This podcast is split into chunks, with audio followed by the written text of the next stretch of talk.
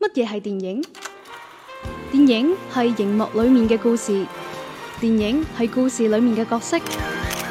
電影仲係角色背後嘅人生。幕前資訊，幕後故事。周日影畫室，周日影畫室換個角度講電換個角影。度講電影。好啦，版頭過後每周一期周日影畫室咧又翻嚟啦。今係期嘅節目陣容咧有少少改動，咁有聽我哋上期節目嘅都知啦。係啦，我哋嘅思偉鄭老師咧啊就就好去咗實拉燕忙，窩啊，係嘛 ？OK，指導工作係啦，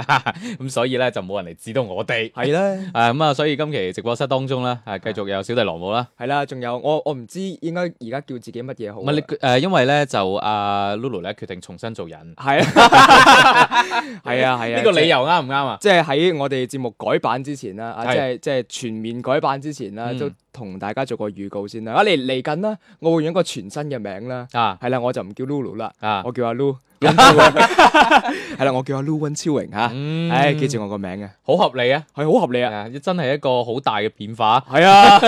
全新㗎。係啦，估你唔到，到喎，係啊， 哇！咁快出聲，好正，聽到呢把聲咧，我哋之前都有啲聽眾咧話：，哇，呢、個嘉賓把聲好好聽啊，係啊叫多啲上嚟啦，唔好叫阿 Lu 啦咁樣。啊哇！你講啲咁嘅嘢真係一頂高冇笠落嚟。 ！OK，咁啊，因為今期咧，啊我哋嘅思維唔喺度啦，係咯咁我哋就決定換咗個思維啦，冇錯啦嗯係啦，咁啊，之前曾經上過嚟嘅光頭佬啊。 Hello，大家好，我係光頭佬啊。嗯，誒、或者我哋先講翻啱啱個話題先啦。啱啱係啦啊 Lulu 其實提過我哋節目要改版啊嘛，係啊就唔係誒我哋呢一檔節目改版，係啦，係啦，而係我哋呢一檔節目所在嘅成個頻率都要改版。冇錯，係九月一號之後咧就會誒、呃、進行一個改版㗎啦。咁當然好多人會好關心啦。唉，你哋個節目改完版之後仲嗯仲喺喺咪咪度㗎？喺咪電台播咧？咁係樣啊，唉，真係的確咧同之前咧相比起身咧就會有比較大嘅變化的。而且確係啦，可能都係一個翻天覆地嘅變化。啊係啦，啊，唔只要播，係啦而且要播成粒鐘。係啊， 即係一個禮拜突然之間變咗變咗兩期節目咁樣。係啦，咁啊，即係話之後咧，可能九月份之後嘅呢個周日影畫室咧，嗯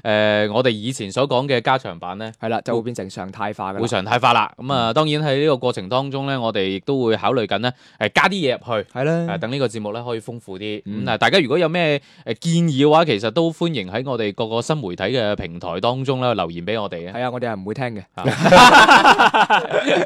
聽嘅。係下聽啊邊先講下上一期節目啦，我哋其實收到唔少留言係啊，啊，我哋係啊決定咧就開個記招，係統啦一回覆一下。系啦，咁啊，咁啊有呢個诶有水軍一啦吓，咁啊回話啦，周日影畫室吓，嗯每個禮拜都係禮拜三更新嘅喎，啊啊我哋更新得越嚟越早喎，咁樣嗱，其實咧係有原因呢個一嘅。聽就知係新 friend 嚟嘅，係啦，我哋嘅水軍咧應該好清楚，我哋節目咧雖然叫周日影畫室，但係從來都唔會喺星期日更新嘅。係啦， 係更新過一次一兩啊，次星期啦係係咁啊啊通常都會喺禮拜三咧就喺我哋新媒新媒體嘅渠道上面咧全面更新嘅啦，係咁咁呃啊可以誒。搶先收聽啦，之所以叫真係影畫室咧，因為電台版咧係星期日嘅，係咁啦啊，我哋頻率改版之後咧，依然嗯會喺星期日嘅時間，係啦咁啊，可能個播出時段會略略有少少變化，可以同大家透露下。如嗯無意外，應該喺誒中午嘅一點鐘會首播，跟住係啦晚黑七點鐘亦都會有個重播噶。嗯，系啦，咁啊，跟住再嚟睇睇我哋嘅水軍嘅留言吓，分享一個诶呢個好有心嘅水軍啦，係澤宇嘅粉絲嚟嘅， 我認得佢個 I D 嘅，次次都係講澤宇就係佢噶啦。咁嗯佢話我哋因為上期咧講到一部太空堡壘啊。啊，啊！上海堡 壘啊，咁啊佢分享咗個故事，佢話：，誒佢個 friend 咧同佢講咗件事都幾搞笑嘅，咁啊嗯前段時間咧佢個 friend 啊誒無中生有 啦，佢無中生有朋友啊有啊，系啦，咁啊約咗個女仔去行街食嘢，咁啊啊夜晚冇嘢做喎，嗯咁肯定係要睇戲直落噶啦。啊睇咩戲唔好咧？係都要去睇《上海堡 壘》，咁啊去睇《上海堡壘》啦。咁啊主要係個女仔想睇，係啊應該都係嗯 fans 嚟㗎綠，粉嚟嘅，綠粉嚟嘅，啊冇計啦，為咗陪女仔咁咪，唉照睇啦。嗯咁啊睇咗二十分鐘咧，誒就瞓着咗啦。啊，唉，跟住咧醒咗之後咧，又又唔係好對路喎，嗯即係乒乒乓啷咁啊嘈嘈住晒啊嘛，係嗯嘛？咁啊出去食雞咯喎。啊，誒即係係打話機，係啦，玩遊戲啦，咁啊話話去廁所啦，咁啊嗯出咗去食雞，咁啊玩玩下，最尾先入翻嚟。嗯，咁啊，其實呢部電影咧，就係睇咗二十分鐘，仲啊瞓一覺嘅，係最尾就係食雞嘅啫，喂，同我太太好似喎。就瞓佢一覺佢咯佢都係，睇咗四十分鐘之後咧就開始瞓覺啦。唉跟住，咧，到最後大戰嗰下咧，佢又醒 翻，但係好似咧，佢就話唔完全唔影響我觀影感受 啊。係啊係啊你根本就唔知光頭佬有冇講乜㗎嘛？睇《上海堡壘梗係冇啦，》？同人同命首啊先咁咁講先啦，我自己好中意舒淇嘅， 嗯哦，我都中意嘅。係啊，我老婆都好呷醋噶啦。啊啊，不過咁啊，我同大家一樣，我都唔係咁中意啊鹿晗嘅，啊咁所以我對部戲有佢嗱嗱，我我就我即時就我冇嚇 攝埋你啊。係啊我冇話唔中 意佢啊，啲網絡力量好得人驚啊！我我只係話唔 死識啦合死啦死啫。啦！我咪講錯嘢啊！導演我都好 係驚咁講， 添導演都話我用錯咗佢。係啦啊！導演呢咁講，我真係覺，我覺得佢非常之唔啱 啦。你你揾佢嘅時候冇理由唔係咁諗噶嘛，你肯定係想用佢流量啊係啊嘅。依家出嚟話唔得，跟住將只鑊掟晒俾人咁。唔係，主要冇諗到咧，流量地球，唔 係流量地球，流浪地球啦就將呢個大家對於中國嘅科幻電影嘅期待拉高咗。係拉高咗好多。係啊，如果唔係，如果假設冇《流浪地球》啊，大家可能反而話：哇，喺同樣都係嗰啲流量嘅明星演嘅電影，哇，呢一部反而有啲新意喎、係啊嗯即係可能會咁諗咁啊啊，嘛。類似我哋今日要講嘅呢部科幻片啦，個名好 科幻啊！係啊，今日呢部講嘅電影叫《送我上青雲》。係啦， 嚇、真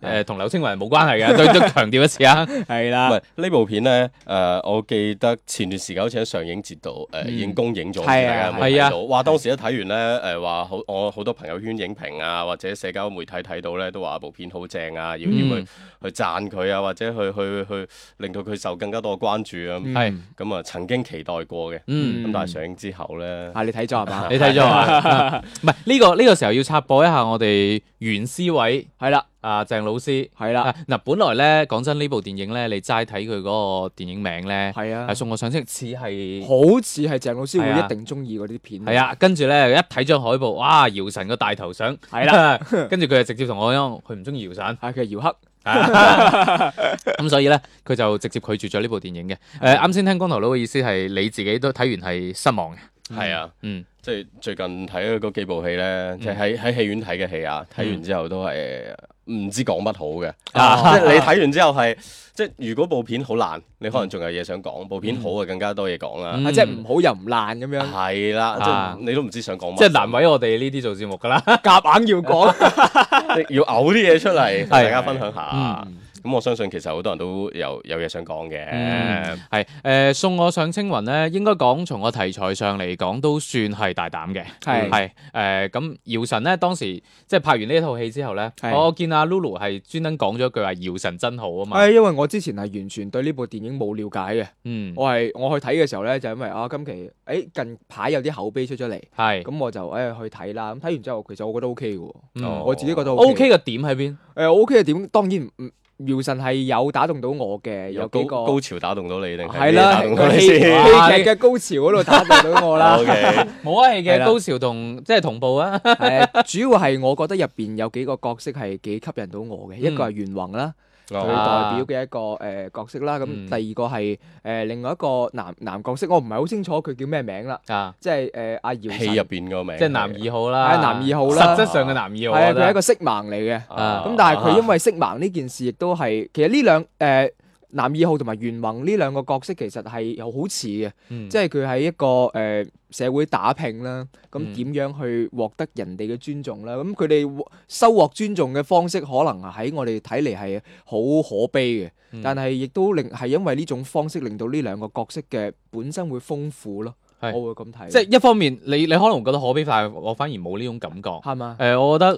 誒呢個係一個生存方式咯。只要嗯佢真係即係合法嘅，係佢任何嘅生存方式我都可以理解咧。啊，你可以即係理解，你冇辦法去責怪佢，喂，你唔可以咁樣用咁嘅方可以可以係啊，即係即係我從我嘅角度出發啦，嗯我會覺得呢幾個角色嘅飽滿度咧、豐富度咧，嗯會令到我誒對於呢部電影嘅感覺係 O K 嘅。嗱，我咧就誒幾中意入邊嘅一啲細節位嘅。本身成個電影睇完落嚟咧，誒、嗯我整體感覺其實同光頭佬有啲似，嗯就覺得嗯有好有唔好，但係好似唔知講乜。但係有幾個細節位咧，我係覺得誒、呃都幾中意嘅，係一啲比較黑色幽默嘅位係啦啦，係係啦啊，一啲小反轉嘅位啦，尤其楊新明包辦晒呢啲黑色幽默嘅位， 同埋咧誒有一啲嘅金句啦喺入邊係啊，啦我覺得幾有趣啊。嗯例如話而家做記者真係 好慘啊！因為 因為我本身我正職其實都同媒體相關噶嘛，啊，咁啊我其實都試過喺誒。呃即係工作嘅時候啦，俾一啲精神可能有少少障礙嘅朋友咧，係有攻擊過嘅。嗯所以我當時見到嗰下咧，啊，即係我自己個頭都赤赤痛，因為啊好。似啊嗰下真係好嗱，似。我我個 point 唔喺度啊嘛， 因為我 point 我 point 我 point 喺高潮嗰度啦，啊其實咁講啦，我睇完部戲之後 啊，即係呢樣嘢我唔知大家點睇啦，呢個係一我個 係覺直得男嘅審美，嗯知識分子嘅高潮啊，究竟係自己嚟嘅定係一齊嚟會 high 啲呢？嗯因為呢樣嘢係我睇完部片入邊嘅嘅一個一個感覺。誒的而且確，你講到自己嚟同一齊嚟呢個問題咧，我有一個場景，我對於誒姚晨喺呢部片入邊最深刻嘅咧，亦都係佢最尾嗰個場景。誒、嗯哼就係佢係同男二號發生咗啲嘢嘅，咁、嗯嗯嗯但係好明顯睇得出咧，佢最尾開心嘅嗰一剎那係佢自己俾自己嘅，嗯哼啊嗯呢個係我會覺得咁所以我就會覺得究竟即係佢係活喺自己嘅世界，即係所有問題究竟係佢自己覺得係問題啊，定係大眾覺得係問題咯？嗯即係好多嘢我反而覺得係佢自己將自己捧咗一個個高位或者太過傲視一切，嗯先至會睇唔起人哋。啊但係反而佢睇得起嗰個人，其實同佢一樣，係啦，亦都係係係去揾去渴求一啲認可嘅。嗯即係唔其實你生活喺世界上邊，唔需要去去得到人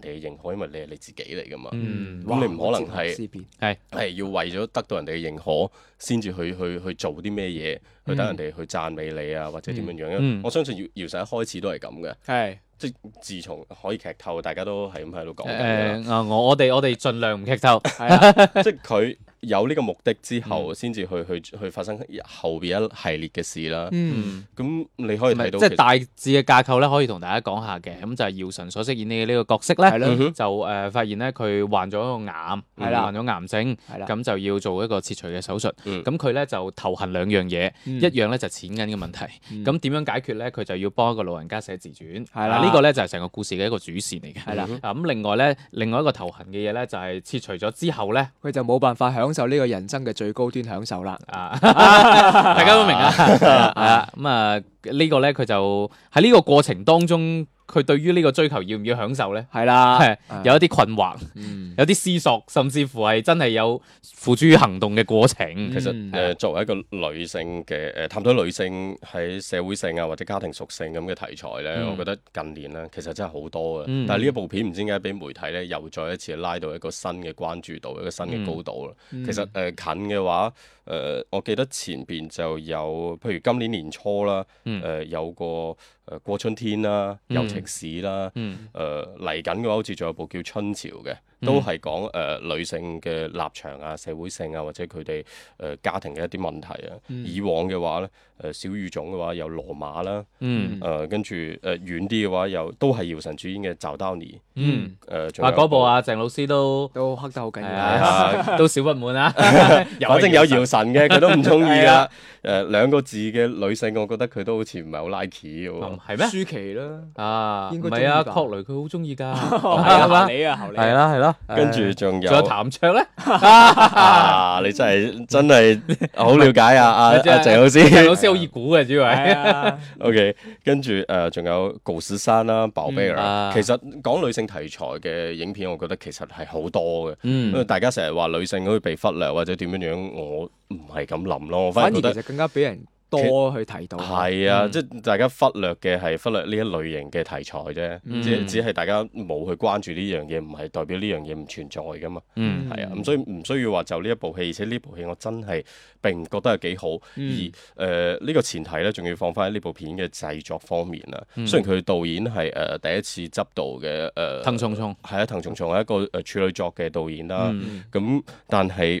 佢無論演出咧，啊姚晨都誒、呃演技或者佢作品好多啦，大家認知度都好高啦。嗯誒、有啲人亦都好中意佢嘅表演啦。咁誒、呃、後邊仲有咩梁冠華、楊新明啊呢啲。李兆霄即係你話係啊誒誒男嗰二號位啦係啦，男二號。其實佢哋嘅表演，我反而覺得都可以嘅。嗯呢部戲大家表演冇問題其嘅實。演出係冇乜問題。係啊，，但係所有嘢都喺個劇情度，但係正正係佢嘅出品方，我咁講可能會得罪人啦，嗯，包括啊有唔緊要啦，我哋都唔第一次啊。 都係以得罪人為樂嘅。有 華夏電影製片公司啦、啊傅若清啦，話有江老闆啦、安樂啦、陳陳立之，跟住完美世界啊、貓眼無限自好在，多哇！係呢啲可以講係全部都係大公司嚟嗯㗎，甚至有美國嘅誒誒 Village。嗯誒呃嗰個叫威尼啊，即係荷嗯荷荷里活嗰邊有好多製片，其實都係佢哋去搞嘅。嗯而且呢部片嘅美術指導係謝飛，嗯我唔知誒、呃如果觀眾唔知道嘅話，謝飛話呢個人係好巴閉嘅，嗯即係佢爸爸叫謝覺齋、嗯謝國齋、嗯延安五子嚟嘅。哦哦，即係我哋將人民幣上邊阿毛爺爺咧，見到啊啊啊謝爸爸咧，都要敬畏三分嘅人嚟嘅，咁、嗯所以你諗下佢哋嘅社會影響力或者呢個行業影響力係非常咁巨大嘅，嗯但係做出嚟係一部咁樣即係劇情或者係人設上面有咁多問題嘅作品，嗯，嗯，我係覺得。即係係呢樣對唔嘢住呢個係啦，出品對方唔住呢個出品方，對唔住咁龐大嘅，喂你一個處女作嘅導演，可以獲得咁可以多有資源啊嗯咁多咁大牌公司去撐，甚至安老闆咧聽講啊，前段時間話佢朋友圈就係發過三條嘅啫，啊，最新呢一條咧就係撐呢一部戲㗎啦。哦咁而成個百老匯系列嘅戲院咧都喺度撐緊呢部戲嘅。哦，咁即係點啊？可以蓋棺定論，呢個係導演界嘅景甜。嗱呢樣嘢你講嘅啫， 我冇講過嘢啊，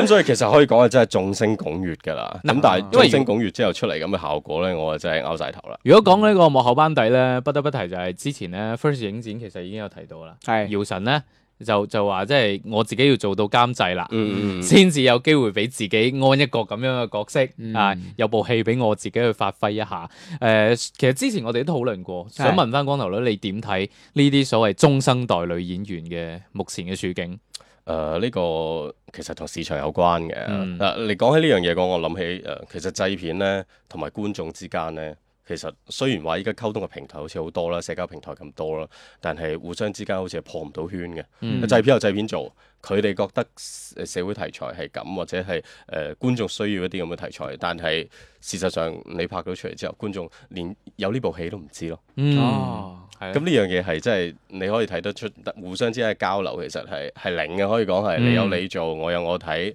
跟住我有我鬧，又你有你讚咁。咁我係覺得呢樣嘢係決裂嘅。誒、呃我會見到近排其實關於送我上青雲咧，就嗯好多嘅 promo 呢個關鍵詞咧都係係同檔期評分最高。係 OK，啊係呢一部咧就最早嘅時候嘅豆瓣評分應該係七點一嘅。我我推見我推係啊薦 Lulu 去睇嗰陣。係啊，嗰陣係時跟住第二日就七點二，跟住到而家啦，已經就7.4 7.4啦哦誒，，但係你諗呢個同檔期，仲要係暑期檔嗯喎、哈哈暑期檔最高分七點四，其實呢都唔樣係好嘢高啊。係啊，可以睇得出其他炮灰咧就真係真係好灰啊 當然當然誒，仲有一個最大嘅渣男啦 啊！渣男係咁啊係，不過就嚟落畫啦。嚇，係啦，咁啊，我哋講下剩低啲炮灰啦，咁係樣啊係啊其他炮灰咧就輪到我哋冇睇啦，係啦。係啦，啊好鬼沉默嘅《沉默的證人》，啊！呢部電影好得意啊啊，主要係最好睇啲係都係啲豆瓣嘅影評，點解咧？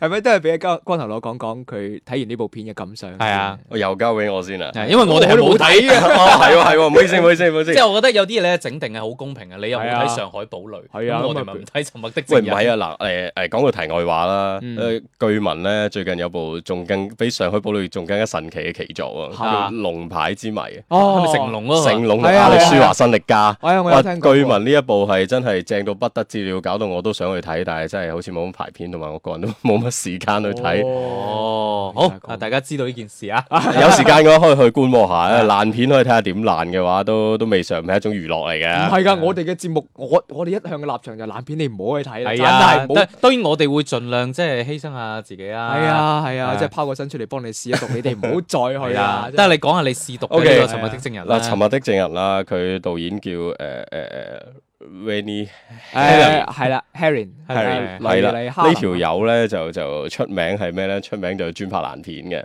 哦，咁但係咧，佢啊佢 佢動作片咧就就拍得唔錯嘅，真啊係打鬥嗰啲動作片啊。 ，OK，咁誒、呃同樣係你未睇一個鬼佬去去去去拍啦，但係佢背後大家可以睇到依家海報啊，所有素材都知道其實佢係一部港產片啦。嗯，嗯，咁誒、呃同樣係張家輝啦、誒誒誒楊紫任賢齊係啦、啊楊紫啦，可能好多人第一時間諗到嘅會係呢、個誒、呃大事件啦，嗯即係同樣係張家輝同埋任賢齊之間嘅對壘啦。呢嗯部係杜琪峰嘅作品啦，但係我自己見到誒、呃同樣係三個人喺個密室入邊咧，我第一時間諗到嘅反而會係誒、呃三人行。嗯，前段時間都係上映後啦，嗯風評好差嘅一部一部作品，我見豆瓣好似五點幾分嘅合格線都未到嘅。佢呢部都係啊五點七啫嘛，係啊係，啊啊，咁啊，即係差唔多啦。 杜琪峰同佢差唔多，咁呢樣嘢我係覺得誒過分咗啲嘅。哦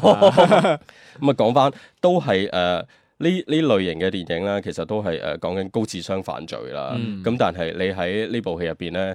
我係睇完係沉默晒，因為我睇唔到智商呢樣嘢嘅。即係會睇完會覺得係被侮辱智商嘅。好係正啦，常啦，啊即係即即係係智障犯罪片， 即係你見到哇，所有誒香港嘅 TVB 啦，加英皇啦，嗯再加埋內地嘅都叫做有表演嘅人啦，去到入邊你係唔知佢哋喺度做緊乜即係。冇一個好嘅劇本俾到佢哋啦。誒、嗯，我覺得係呢、個同導演亦都係一個好好關鍵嘅嘅嘅誒誒問題嚟嘅。嗯，你可以見到除咗誒、呃、劇情之外咧，我配音咧呢樣嘢係令到我更加唔舒服嘅。嗯啊，你哋冇去睇啦，啊你你唔知道咩情況啊？哇！你講起配音，我我同你講，上海堡壘咧，啊只有一個地方係用真人音嘅，其他所有都係配音，而且仲要口型啊對係唔上仲要係嘅 K 喱啡嘅氣氛。我唔明哦白依家點解我哋嘅配音係有咁多問題，好似港產片咁。其實其實佢哋幾乎每一個人都係自己把聲嚟嘅，即係除嗯冇咗冇嘢㗎，就係啲嗰啲所謂演員啲台詞功底太差啦。啊唔係佢哋有啲係係後期嘅音軌，我覺得係做得唔係咁好啊。嗯呢樣嘢係係製片方面嘅問題嚟嘅。嗯咁、但係你好似任賢齊咁，佢可以講白話噶嘛？係咁但係唔知點解咧，佢又要揾呃誒誒誒誒呃揾個香港演員啦，嗯我一下子唔記得佢叫咩名咁嚟去去配音嘅，咁你會睇到會好出戲嘅。嗯啊咁音軌同埋誒誒誒佢誒表情啦，同把聲啦，嗯同佢表演啦，每一樣嘢都係唔啱嘅，嗯咁你會好出戲咯。同埋大家因為太熟悉任賢齊把聲啊，係啦呢樣冇錯嘢。所以你會一睇落去會覺得，喂，你你你俾翻佢把聲我啦嗯，我喺入邊我真係我睇到我一路想睇你表演，又唔想聽到你把聲，咁好矛盾噶嘛。嗯啊 睇落係唔舒服嘅。係咁咁即係最後得出嘅結論就只能係大家唔好睇近。近排係得送我上天去勉強可以睇下嘅啫嗱呢喎。部片咧入邊，我啱先都講過啦，即係豆瓣啲評論翻嚟最得意嘅，有啊一條咧，我覺得對我哋嚟講好有參考嘅價值。係即係我具體唔知道呃誒呢部片嘅故事講乜嘢啦，但係呢個誒豆瓣嘅旁網友啦就評論嗯話啦，呢個故事話俾我哋知咧，唔加班咧就唔會有事發生㗎啦。啊所以請大家及時收工，唔好亂加班。啊，好有道理啊！係啊，睇嚟呢位網 友深有體會啊！係冇啊！你我相信好多人都會有體會嘅，只係唔敢講啫。啊 希望 boss 都聽得到啊！